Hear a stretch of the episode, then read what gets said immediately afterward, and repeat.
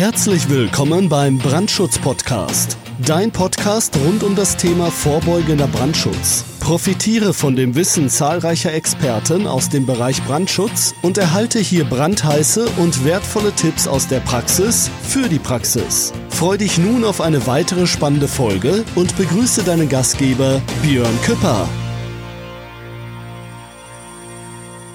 Ja, hallo und recht herzlich willkommen zu einer weiteren Ausgabe vom Brandschutz Podcast.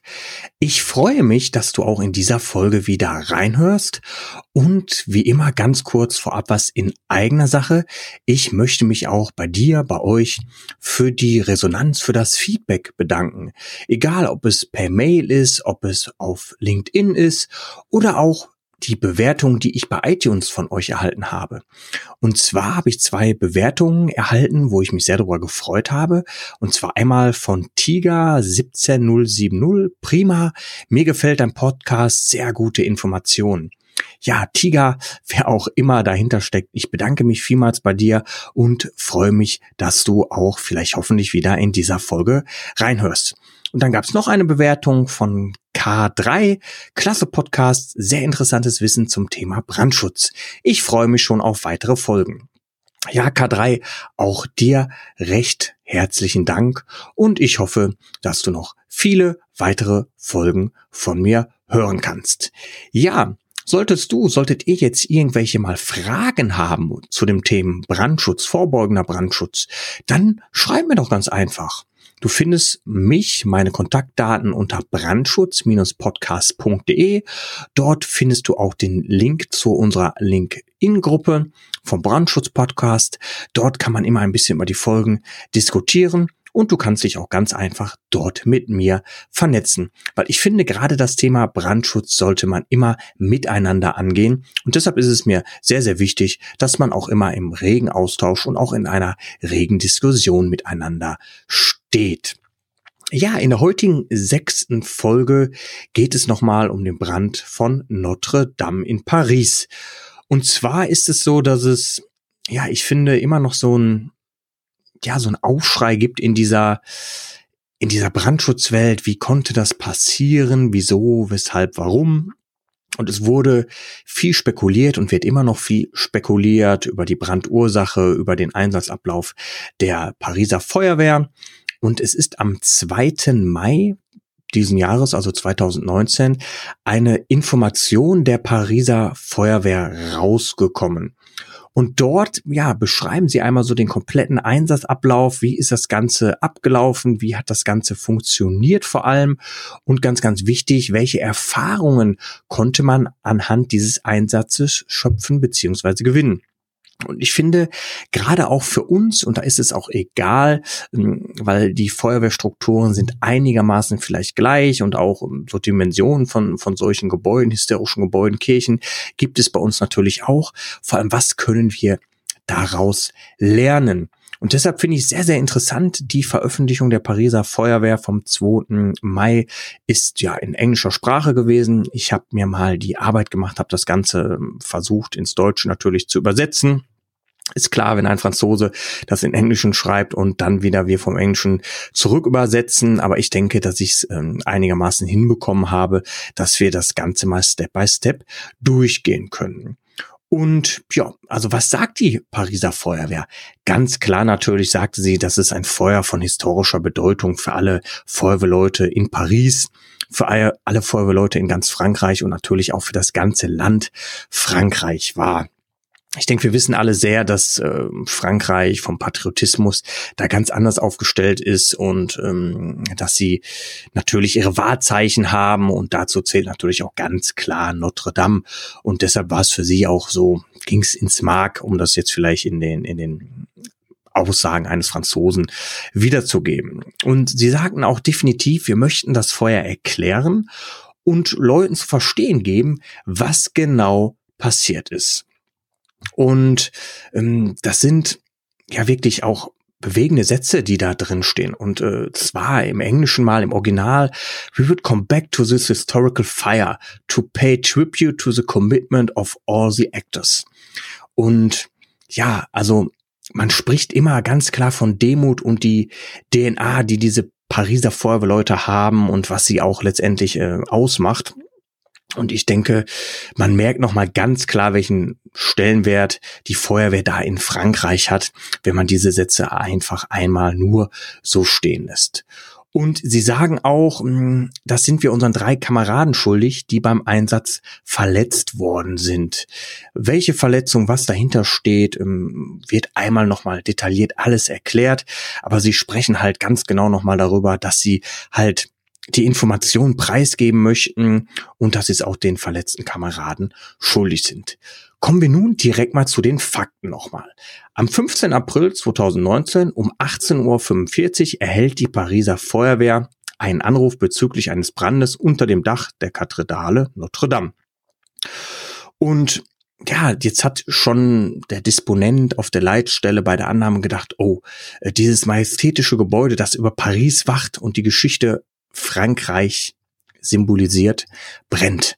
Also es war für sehr, sehr viele direkt klar, dass es ein, ein historisches Feuer ist, was es so in dieser Art und Weise noch nicht gegeben hat.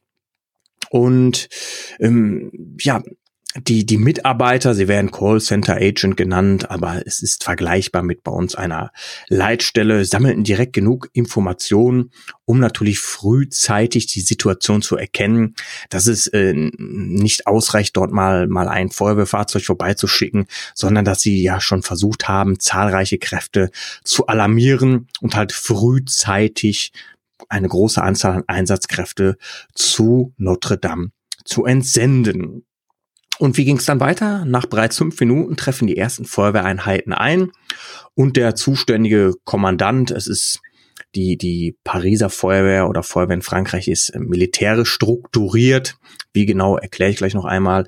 Ähm, das ist bei uns dann halt ein Einsatzleiter, äh, Abschnittsleiter, so kann man es erstmal übersetzen. Und der erkennt natürlich sofort das Ausmaß was dort am Brennen ist, weil wir reden ähm, ja über einen Dachstuhlbrand, der ja 2800 Quadratmeter hat und das sind natürlich wirklich außergewöhnliche Ausmaße. Und er hat sich schon relativ frühzeitig natürlich entschlossen, um circa 19 Uhr, für die Nachalarmierung weiterer Einsatzkräfte und ja, aufgrund der guten Organisation der Pariser Feuerwehr schaffte man es innerhalb von weniger als 30 Minuten eine Vielzahl von Einsatzkräften zur Einsatzstelle herbeizuführen. Die Feuerwehrleute beginnen rund um die Kathedrale Wasserwerfer und Handrohre vorzunehmen, um natürlich die Ausbreitung der Flammen auf dem gesamten Dach einzudämmen. Ein besonders interessanter Aspekt finde ich, dass parallel kommt noch ein Feuerlöschboot hinzu, das Wasser aus der Seine pumpt, um natürlich so die Löschmaßnahmen unterstützen zu können. Und gleichzeitig schickt der, der Kommandant, Einsatzleiter äh, schon erste Trupps über die schmale Treppe hinauf in den oberen Etagen der Kathedrale. Wie geht's dann weiter? Der Einsatzleiter bildet dann vier Abschnitte anhand der Grundrisspläne, was das Ganze auch vereinfachte. Also man hat direkt Pläne zur Hand gehabt, konnte sich so nochmal über diese Ausmaße Gedanken machen. Und hier ist es ja auch bei uns so ganz normal, dass wenn wir größere Einsatzstellen haben oder Einsatzstellen, wo es zum Beispiel um die Menschenrettung geht und um parallel die Brandbekämpfung, dass man Abschnitte bildet. Als Beispiel ein Abschnitt geht an die Brandbekämpfung, ein Abschnitt geht an die Brand- äh, oder an die Menschenrettung dann in diesem Fall. Und hier hat man halt vier Abschnitte gebildet.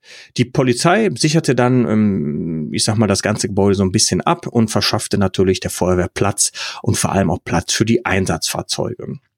Noch ein interessanter Aspekt. Es wird eine Drohne der Polizei benutzt, um das ganze Ausmaß einmal beurteilen zu können. Sehr interessant, ne? also wenn man so eine Technik hat und sieht, dass man so mit einer Drohne schon mal, gerade bei so einem riesen Ausmaß eines Gebäudes, dass man schon mal von oben aus der Perspektive sehen kann, okay, wie weit ist das ganze Ausmaß? Wie, wie weiträumig ist unsere Einsatzstelle? Und ähm, ja, das Ausmaß ist natürlich dramatisch, symbolisch gesehen, so natürlich auch eine Herausforderung alleine in der Taktik. Was waren dann Probleme? Es wird beschrieben, dass starker Wind und mangelnde Abschottungen ja, dafür gesorgt haben, dass es natürlich zu einer raschen Ausbreitung der Katastrophe kam.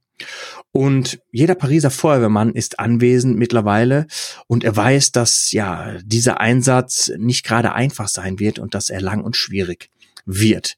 Gegen 19.30 Uhr ist der Vierungsturm extrem von den Flammen, verschlungen und er beginnt einzustürzen. Die Feuerwehr ist nun gezwungen, ihre Einsatzkräfte besonders aus dem oberen Teil der Kathedrale abzuziehen. Wie geht's dann weiter? Parallel verstärken weitere Trupps den Außenangriff um das Gebäude herum. Man arbeitet nun auch mit Hebebühnen, um den Brand im Dachbereich in ca. 50 Meter Höhe besser bekämpfen zu können.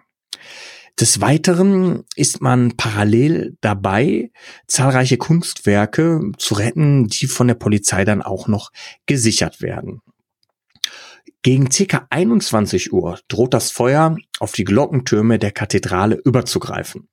Man beschreibt, dass zu diesem Zeitpunkt die Situation besonders dramatisch war, weil alleine die Glocke wiegt 13 Tonnen und der Klöppel dieser Glocke wiegt alleine schon 470 Kilo. Und jedem war klar, wenn die Glocken fallen, würden die Türme natürlich unvermeidlich zusammenbrechen. Und jetzt kommt natürlich ein ähm, ja auch ein wichtiger Aspekt, gerade bei so Einsätzen, einmal im Original Englischen. The risk of losing men is in everyone's mind. Das Risiko, Männer zu verlieren, ist in allen Kopfen und in aller Munde quasi. Also es war jedem bewusst, dass es eine große Gefahr darstellt, dort natürlich mit den Einsatzkräften zu agieren. Und ja, trotz der Risiken und im vollen Bewusstsein der Gefahr verteilt der Einsatzleiter Aufgaben an seine Trupps, um die Ausbreitung des Feuerwehrs zu stoppen denn jede Minute zählt. Der Einbruch der Dunkelheit stellt dann ein weiteres Risiko dar und verlangt von den Feuerwehrleuten natürlich alles ab. Besonderes Augenmerk legt man auf die Fassade der Kathedrale. Diese beherbergt wertvolle und riesige Fenster sowie äh, Gemälde, Juwelen und dahinter wohl auch die Orgel. Deshalb beschließt man trotz aller Gefahr und Risiken durch den Einsatzleiter mehrere Trupps die Steintreppe des Nordturms heraufzuschicken, obwohl die Struktur jeden Moment zusammenbrechen könnte. Also hier natürlich ähm, sehr, sehr risikoreich. Ne? Also man, man, man ist gewillt, das Ganze natürlich bestmöglich zu bekämpfen, aber man geht auch hier ab dieser Situation ein, ein sehr hohes Risiko ein. Und vor allem, weil das Feuer wird immer heftiger und das Manöver ist sehr riskant. Und die Gefahr, Männer zu verlieren, ist so groß wie nie, wird extra nochmal explizit beschrieben. Dann schreibt man, dank den Einsatz der tapferen Feuerwehrmänner konnte ein Großteil des Gebäudes erhalten werden. Man erwähnt eine gute Befehlskette und die bestens ausgebildeten Feuerwehrleute sind der Schlüssel zum Erfolg. Der Einsatz ist heftig und vor allem dicker, schwarzer und schwer atmbarer Rauch, kaum Sicht und eine enorme Hitze macht den Feuerwehrleuten trotz sehr guter körperlicher Verfassung enorm zu schaffen. Man beschreibt das Ganze, dass es ja das Schlimmste wird um 15 Minuten vermieden. Also hätte man wirklich 15 Minuten später das Ganze begonnen zu löschen, wäre es wahrscheinlich zu spät gewesen. Und diese abgestimmten Entscheidungen, die im entscheidenden Moment getroffen wurden, retten letztendlich auch das Gebäude. Um 21.45 Uhr melden die verschiedenen Abschnittsleiter die Eindämmung der Brandausbreitung.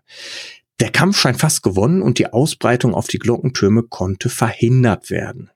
Hier auch nochmal, wäre man 15 Minuten später gewesen, wäre es zu spät gewesen. Die Feuerwehr rettet Notre Dame. Parallel brechen im Norden und Süden zwei Steingewölbe zusammen und behindern erneut den Zugang zum Löscharbeiten oder zu den Löscharbeiten im Dachbereich. Hier nochmal besonders interessant. Ein Löschroboter trifft ein und unterstützt durch das Haupttor, durch den Haupteingang die Brandbekämpfung. Während des Einsatzes erleidet ein Pariser Feuerwehrmann ja unter den Strapazen unter einer sogenannten Hitzeerschöpfung durch natürlich die Intensität des Einsatzes und ganz klar durch die Anstrengung. Ein Trupp der Feuerwehr rettet diesen Kameraden sehr schnell und er wird im zuständigen Krankenhaus dann direkt rettungsdienstlich und auch medizinisch versorgt. Ebenfalls wurden auch noch zwei Polizisten verletzt. Zur gleichen Zeit, also es war dann um circa 22 Uhr, trafen auch Gutachter vom Ministerium ein, die das Gebäude und die Struktur bewerteten. Durch diese Zusammenarbeit konnten gefährdete Bereiche schnell identifiziert werden. Als Vorsichtsmaßnahme evakuierte die Polizei Bewohner aus anliegenden fünf Häusern um Notre Dame. Um 22.30 Uhr gerät das Feuer wirklich so langsam unter Kontrolle, dank dem beherzigten und gut strukturierten Einsatz. Zum jetzigen Zeitpunkt sind 600 Pariser Feuerwehrleute im Einsatz. Davon sind 400 aktiv mit der Brandbekämpfung ja involviert und 200 besetzen die umliegenden Wachen und kümmern sich um die Logistik. Des Weiteren kamen auch noch 20 Feuerwehrleute aus benachbarten Regionen zur Unterstützung. Jetzt hier nochmal eine Information. 21 Rohre, dazu gehören Handrohre, Werfer über Drehleiter, wurden durch die Feuerwehr vorgenommen. Und insgesamt ungefähr 100 Feuerwehr- und Rettungsfahrzeuge wurden eingesetzt. Interessant ist auch, dass circa eine Stunde später, nachdem die Feuerwehrleute schon knapp fünf Stunden unter schwersten Bedingungen im Einsatz gewesen sind, die Ablösung der Trupps und der Feuerwehrteams angeordnet wurde, um die Sicherheit und weitere Effizienz des Einsatzes zu gewährleisten.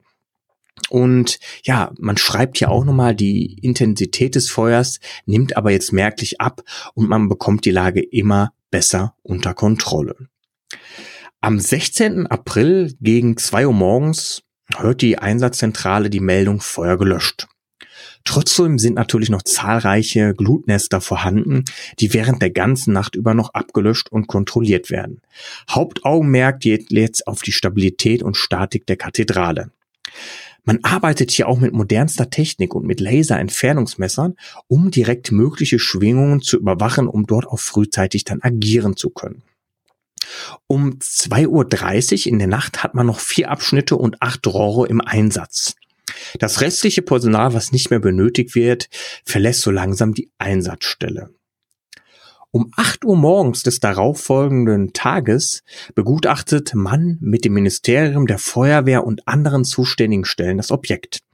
Es wird beschlossen, das nördliche Querschiff innerhalb von 48 Stunden zu entfernen, um so die beiden vorderen Giebel und den nördlichen Glockenturm zu verstärken. Des Weiteren kümmert man sich um die Gemälde und die Kunstwerke, die nicht dem Feuer zum Opfer gefallen sind. Die Pariser Feuerwehr überwacht auch hier nochmal die äh, ja in Mitleidenschaft gezogenen Bereiche und dabei wurden sie auch noch von zivilen Unternehmen unterstützt und ähm, ja, das ganze Objekt wird natürlich auch so gesichert. Des Weiteren begann man parallel von Seiten der Justiz und Staatsanwaltschaft die Brandursachenermittlungen aufzunehmen, die bis heute, ja, wir haben jetzt heute den 7. Mai noch andauern.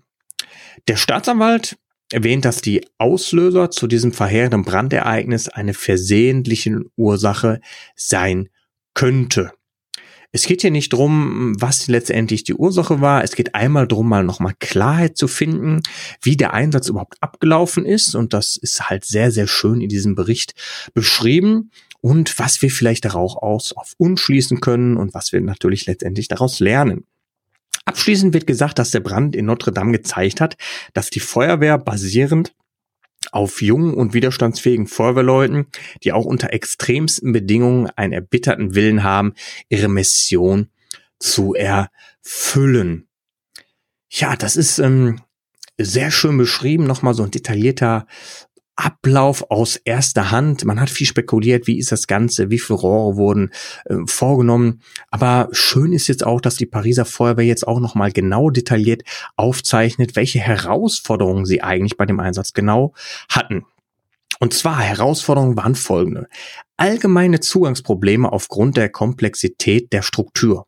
Hier wird besonders nochmal die Höhe erwähnt und natürlich die dauerhafte Einsturzgefahr.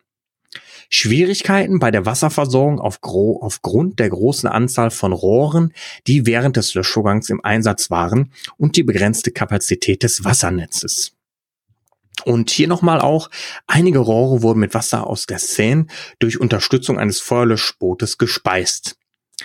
Eine besondere ja, Komplikation stellte sich auch nochmal dar, da starker Wind in den oberen Gebäudeteilen äh, sich als ungünstiger Faktor darstellte, da das Feuer so auch in Richtung der Glockentürme gedrängt wurde und das Feuer natürlich auch durch den Wind angefacht wurde.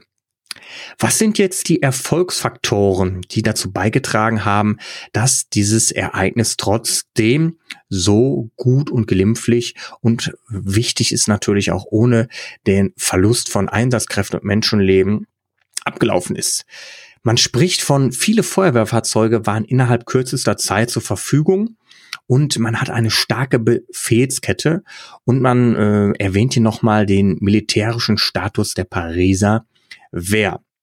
Dann sagt man die taktischen Kommandoposten, die Einsatzleitung, um ja auch alle öffentlichen Dienstleistungen zu koordinieren. Und auch hier wird nochmal erwähnt das vorhandene Fachwissen. Dann schnelle Reaktionsfähigkeit und die richtige Einschätzung der Feuerwehrleute, um das Feuer bekämpfen zu können. Sie ähm, sprechen hier ausdrücklich nochmal ähm, ja von von Warrior Spirit, also übersetzt nochmal von Krieger und Kämpfergeist der Feuerwehr. Und Einsatz weitreichender Technologien. Hier nochmal wird besonders erwähnt der Löschroboter, um die Brandbekämpfung auch unter extremsten Bedingungen innerhalb der Kathedrale durchführen zu können. Eine Drohne, die es ermöglicht, sich über das genaue Ausmaß einen Überblick zu verschaffen und Gebäudezeichnungen haben dazu beigetragen, die spezielle Struktur des Gebäudes schnell zu verstehen. Des Weiteren wurde erwähnt, dass es mobile Fahrzeuge gab, die die Einsatzstellenkommunikation sichergestellt haben. Dann gab es ebenfalls hochqualifizierte medizinische Unterstützung für das Einsatzpersonal durch Notärzte, ja, die aus den Gesundheitsdiensten entsandt wurden. Man hatte auch schnelle Aussagen von Spezialisten bezüglich der Gebäudestrukturen. Man hatte auch noch ausgebildete Fachkräfte für Seilrettungen ähm, im Einsatz und ähm, Leute, natürlich dann auch Ärzte aus der Katastrophenmedizin. Und am 16. April um 8 Uhr morgens ist die Pariser Feuerwehr bereits wieder in der Lage, eine andere Katastrophe derselben Größenordnung zu bewerkstelligen. Eine vollständige Herstellung der Personal- und Alarmbereitschaft ist verzogen. Das ist natürlich sehr, sehr beeindruckend. Ähm, des Weiteren kann man dem Ministerium und den, ja, ich glaube, übersetzt ist es so, Präsidentenbehörden mit einer klaren Beschreibung der Probleme schon Lösungen zur Betriebsbereitschaft erteilen. Die Feuerwehr fasst das Ganze nochmal zusammen. 2800 Quadratmeter Dachboden und Dachfläche standen in Flammen und wurden zerstört. Man hatte 21 Rohre im Einsatz, Handrohre sowie auch große Rohre über Werfer, über Hubrettungsbühnen oder Hubbühnen, über äh, Drehleitern. Das waren wie gesagt 21 Rohre. 600 Pariser Feuerwehrleute waren im Einsatz, 20 Feuerwehrleute aus anderen Abteilungen waren noch im Einsatz von anderen Bezirken und äh, man hat zusammengefasst zwei verletzte Polizisten und ein verletzter Feuerwehrmann. Das ist die Originalaussage der Pariser Feuerwehr, wie es sich zugetragen hat mit den Informationen. Ähm, jetzt kommt noch mal so meine Einschätzung dazu und was können wir daraus vielleicht lernen? Was ist adaptierbar auf uns? Ähm, was funktioniert bei uns genauso? Was vielleicht weniger? Meine persönliche Meinung dazu ist, ähm, ich muss trotzdem sagen, Wahnsinn, was da von der Pariser Feuerwehr geleistet worden ist. Ähm, aus Sicht, ich sag mal, eines Feuerwehrmannes, aus Sicht der Feuerwehr kann man da wirklich nur den Hut ziehen, wie, ich sag mal, strukturiert das Ganze abgelaufen ist. Man muss natürlich erwähnen, dass es auch glücklicherweise zu diesem Einsatz nicht zu Toten gekommen ist. Man müsste sich jetzt einfach mal ausmalen, was wäre passiert, wenn wirklich Gebäudeteile eingestürzt wären, wenn Feuerwehrkräfte dort drin gewesen sind.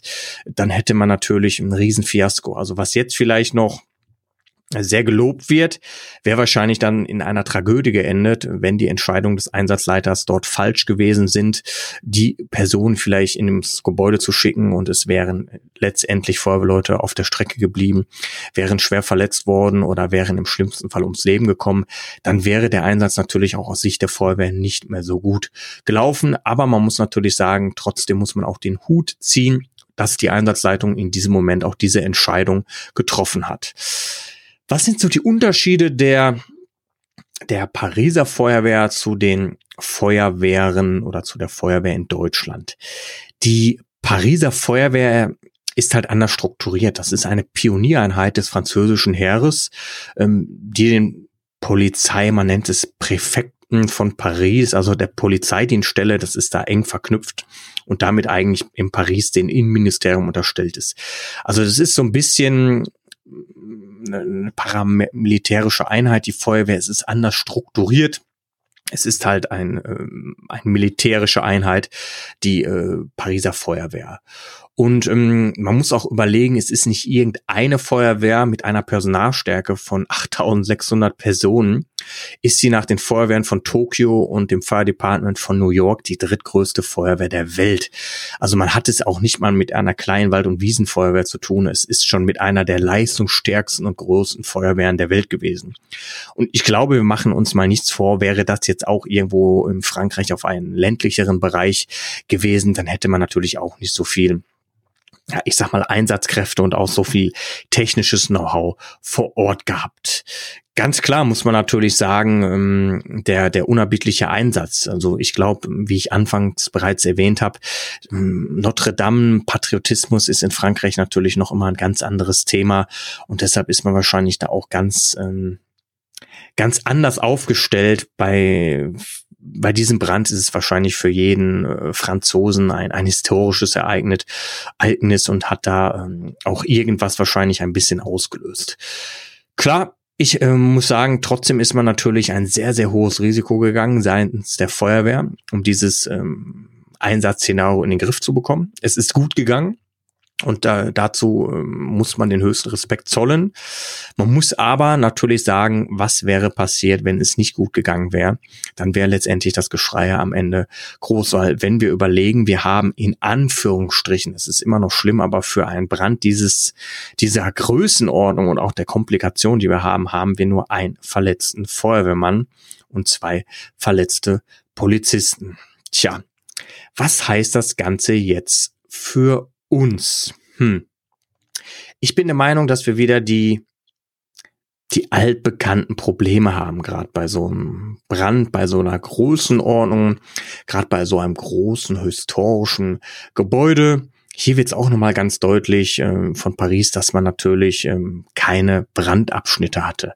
Das ist ein Problem. Das Feuer kann sich sehr schnell ausdehnen. Das ist auch bei uns definitiv so, wenn man sich die Strukturen von äh, unseren Kirchen oder auch wenn wir irgendwo einen Dom haben, mal genauer anschaut, ist es oft so, dass wir natürlich nur einen großen Abschnitt haben. Das heißt, es kommt im Falle eines Falles sehr schnell zur Brandausbreitung definitiv dann auch eine große Ausdehnung der Gefahr. Wenn ich eine riesen Dachfläche selbst bei einer normalen Kirche habe, wenn da mal so ein Dachstuhl im, im Brand steht, im Vollbrand steht, das ist ja auch schon bei einer normalen, ich nenne es jetzt mal ähm, herkömmlichen Kirche, einer kleinen Kirche, die wir fast in jedem Ort, in jedem Dorf stehen haben, ist das ja schon ein gigantisches Ausmaß von der Größe.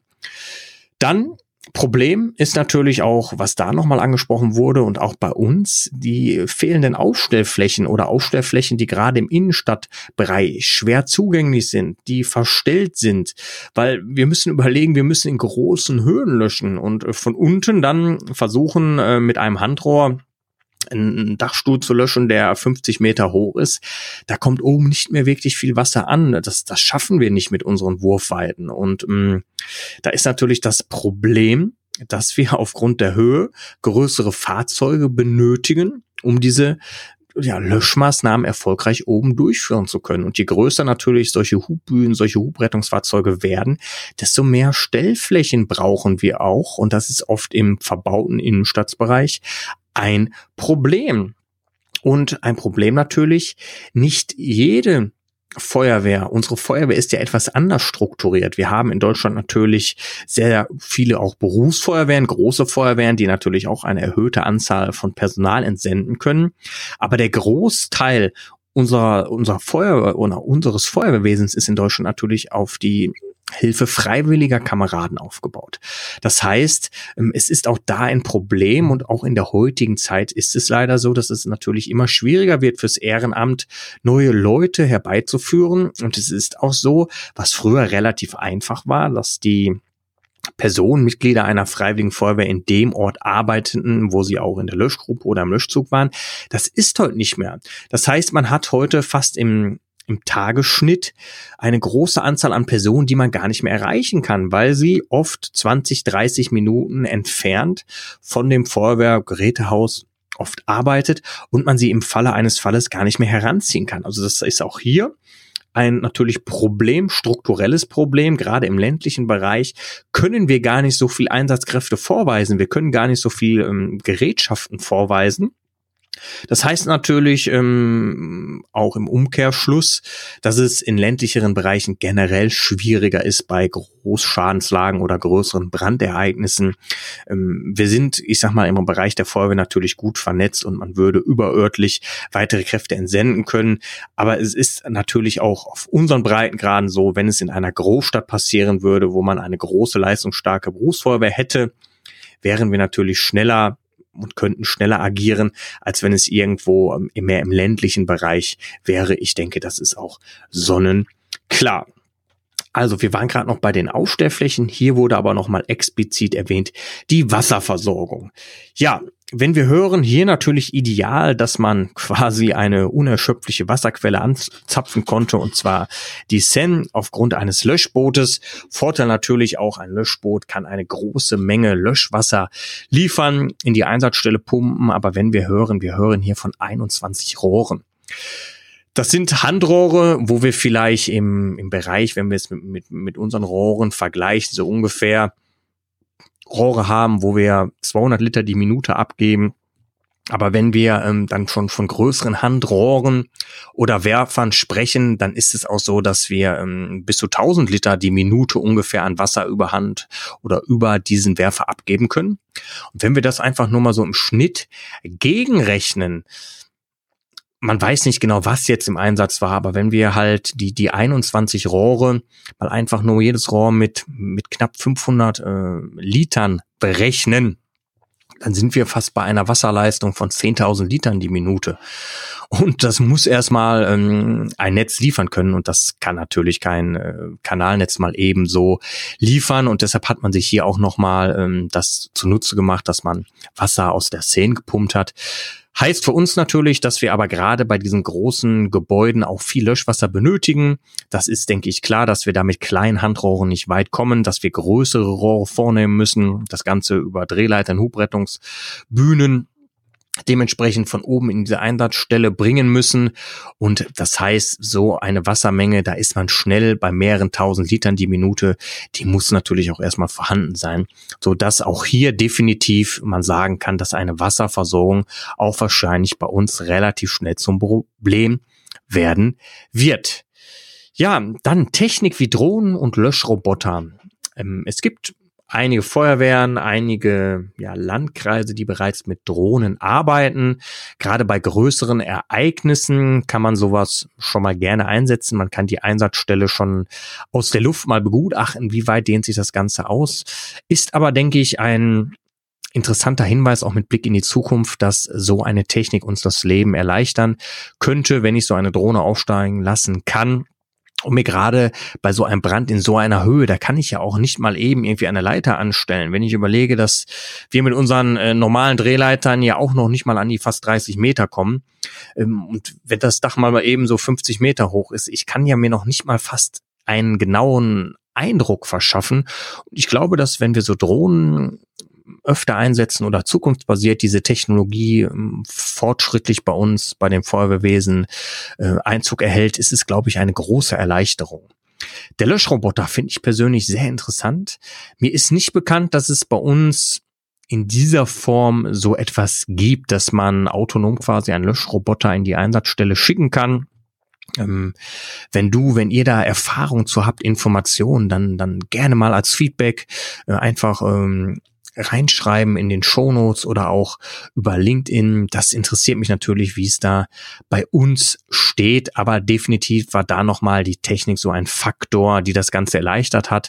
Und wenn wir ja sowas nicht haben, ist es natürlich ganz klar etwas schwierig. Was denke ich? Wie stehe ich dazu? Hm. Ist Brandschutz in Kirchen aktueller denn je? Ich finde schon, weil wenn ich so überlege, hm, klar, es gibt baurechtliche Grundlagen, was natürlich ganz klar auch, hm, ich sag mal, die, die Sache mit dem, mit dem Feiern von Gottesdiensten definiert, wovon dann diese Kirchen in der Form ausgenommen sind. Das habe ich ja auch nochmal in der ersten Podcast-Folge genauestens erzählt. Da kannst du auch nochmal reinhören, wenn dich das Thema Kirchen und Brandschutz interessiert. Ich finde nur, das ist meine persönliche Meinung, eine Sache, sehr bedenklich, weil wenn ich überlege und einfach mal was zitiere, und zwar glaube ich, kennt jeder den Passus, bauliche Anlagen sind so anzuordnen, zu errichten, zu ändern und instand zu halten, dass der Entstehung eines Brandes und der Ausbreitung von Feuer und Rauch der sogenannten Brandausbreitung vorgebeugt wird und bei einem Brand die Rettung von Menschen und Tieren sowie wirksame Löscharbeiten möglich sind. Ich denke, jeder kennt den Passus ne, aus den meisten Landesbauordnungen oder in dem Fall ist es hier Paragraph 14 der MBO, also der Musterbauordnung. Und ich möchte das gar nicht bewerten. Ich möchte da gar keine Diskussion lostreten. Aber wenn ich mir das einfach mal so Step by Step überlege, was wir für Anforderungen oft bei kleinsten Bauvorhaben seitens des Brandschutzes haben, und ähm, es ist so, es geht jetzt noch nicht mal darum, wie das Ganze finanziert wird, weil wir haben gehört, dass Notre Dame ja, äh, ich glaube, finanziell wenig Probleme hat, diesen Schaden zu beheben. Mm, was natürlich so ein paar Sachen sind, die mir zu denken geben. Ähm, die Entstehung eines Brandes. Ich bin der Meinung, man sollte vielleicht auch organisatorisch, gerade auch im Bereich der Kirchen, doch einfach mal anfangen. Mal zu überlegen, hm, na, quasi eine Art Gefährdungsbeurteilung für den Brandschutz ähm, zu strukturieren, mal überlegen, was sind denn so bei uns Risiken? Und vielleicht einfach mal die, die Mitglieder der Kirchengemeinde, die halt auch aktiv in dieser Kirche tätig sind, vielleicht im Gottesdienst, weil es ist ja auch in einer Kirche, dass es sehr oft durch Ehrenamt besetzt wird. Und dass man vielleicht einfach mal diese Leute ein bisschen sensibilisiert, dass es vielleicht Feuerlöscher gibt, dass man diese Personen ja, vielleicht zu Brandschutzhelfern ausbildet oder denen nur eine Brandschutzunterweisung zukommen lässt, dass wirklich doch geringe Kosten sind und dass das Personal aber weiß, okay, darauf kommt es an. So funktioniert ein Feuerlöscher. Was sind vielleicht bei uns Brandgefahren? Macht es Sinn? Wie können wir da vielleicht mit umgehen? Wenn es handwerkliche Arbeiten bei uns gibt, vielleicht mal vom Kirchenvorstand überlegen, mal, hm, wirklich überlegen, macht es Sinn, sich nicht vielleicht einen Experten noch daran zu holen, der überlegt, müssen diese Arbeiten jetzt feuergefährlich sein? Muss man in diesem Dachbereich äh, jetzt anfangen zu flexen, irgendwas ähm, trennen, schweißen? Kann man es vielleicht nicht mit einer Säbelsäge machen, ohne Funkenflug? Das sind so Sachen, denke ich, da kann man organisatorisch doch auch schon einiges lösen. Hm. Ausbreitung von Feuer und Rauch, ja, mangelnde Brandabschnittsbildung, da kann man was machen. Klar, denke ich, ist jedem bekannt. Und was ich aber viel fataler finde, ist immer, dass wir immer sagen, dass natürlich die, die Rettung von Menschen und Tiere möglich sein muss. Ja, das ist manchmal relativ schwierig. Wir kennen die Strukturen, wir kennen die, ich, ich sage jetzt mal salopp gesagt, oft die, die schwierigen Platzverhältnisse in so einer Kirche. Ähm, wir können natürlich jetzt nicht irgendwie irgendwelche Richtlinien, Versammlungsstättenrichtlinie von der Fluchtwegbreite oder Rettungswegbreite zugrunde legen. Ich denke, es ist aber bekannt, was ich meine. Also da haben wir auch nochmal Probleme, die natürlich da irgendwie gelöst werden sollten. Und ich finde, was für mich der auch wirklich fast mit wichtigster Aspekt ist. Wir reden immer über wirksame Löscharbeiten ermöglichen. Und ich überlege, ähm, wenn das Objekt jetzt brennt, auch ähm, man sagt es so salopp, eine Kirche hat natürlich auch immer einen historischen Wert, ist von historischer unmesslicher Bedeutung. Aber ich denke, wenn wenn wir einen Sachwert haben, den wir verlieren, okay, das ist sehr schlimm, sehr tragisch. Ich denke, man muss es ein bisschen vielleicht auch rational sehen. Aber ich glaube, wenn wir Einsatzkräfte verlieren zum Schutz von Sachwerten, finde ich das Ganze noch viel tragischer. Und wenn wir es hier vielleicht schaffen, wirksame Löscharbeiten zu ermöglichen, sich Gedanken zu machen, okay, was, was würde der Feuerwehr die ganze Sache erleichtern, dass man einfach nur im Dialog geht. Also ich bin äh, der Meinung, man muss jetzt nicht die ganzen Kirchen Wettrüsten hier starten und brandschutztechnisch komplett ertüchtigen. Ich glaube nicht, dass man jetzt die historischen bemalten Decken irgendwie durchbohren muss, um Sprinkleranlagen einzuziehen. Nee, das, das macht wenig Sinn. Aber vielleicht einfach mal so ein bisschen Sensibilität oder Sensibilität schaffen, ähm, dass man über das Thema spricht, dass man sich Gedanken macht und vielleicht auch mal überlegt, wie kann man wirklich Löscharbeiten hier ermöglichen. Wir kennen alle die Problematik mit zugebauten Flächen. Oft sind die Kirchen mal irgendwann im Innenstadtbereich vor hunderten Jahren entstanden. Und ja, die Menschheit hat sich quasi um die, um die Kirchen angesiedelt. Wir haben sehr enge Platzverhältnisse. Natürlich auch oft eine schlechte Wasserversorgung. Und das ist vielleicht eine Überlegung, die man als allererstes treffen sollte, dass man natürlich dann auch wirksame Löscharbeiten ermöglichen kann. Es nützt nichts, wenn die, die größte, leistungsstärkste Feuerwehr direkt vor Ort ist, aber natürlich kaum Möglichkeiten hat, das Objekt irgendwie zu bekämpfen, Drehleitern aufzustellen, weil einfach alles komplett zugebaut ist oder vielleicht versperrt ist. Vielleicht kann man da einfach mal überlegen, was da Sinn macht oder nicht Sinn macht. Ja, das war es jetzt von mir. Nochmal zum Update von Notre Dame, weil ich wirklich auch zahlreiche Zuschriften bekommen habe mm, zu dem Thema. Und ich glaube, es ist wichtig, dass man solche Ereignisse, da sie natürlich auch vom Ausmaß und auch von der Struktur mit, mit, mit unseren Gebäuden, mit unseren Kirchen vergleichbar ist und auch die Feuerwehr einigermaßen äh, vergleichbar ist, macht es Sinn, sich solche Ereignisse mal anzuschauen und zu überlegen, was können wir aus diesen Ereignissen natürlich lernen, wo können wir profitieren, wo sollten wir uns vielleicht Gedanken zu machen. Okay. Wenn du jetzt sagst, das ist interessant, ich möchte vielleicht auch gerne mal meinen Kommentar dazu abgeben oder ich, ich sehe das ganz anders oder hab da vielleicht äh, die Lösung zu, dann jederzeit gerne. Dann geh doch einfach auf brandschutz-podcast.de.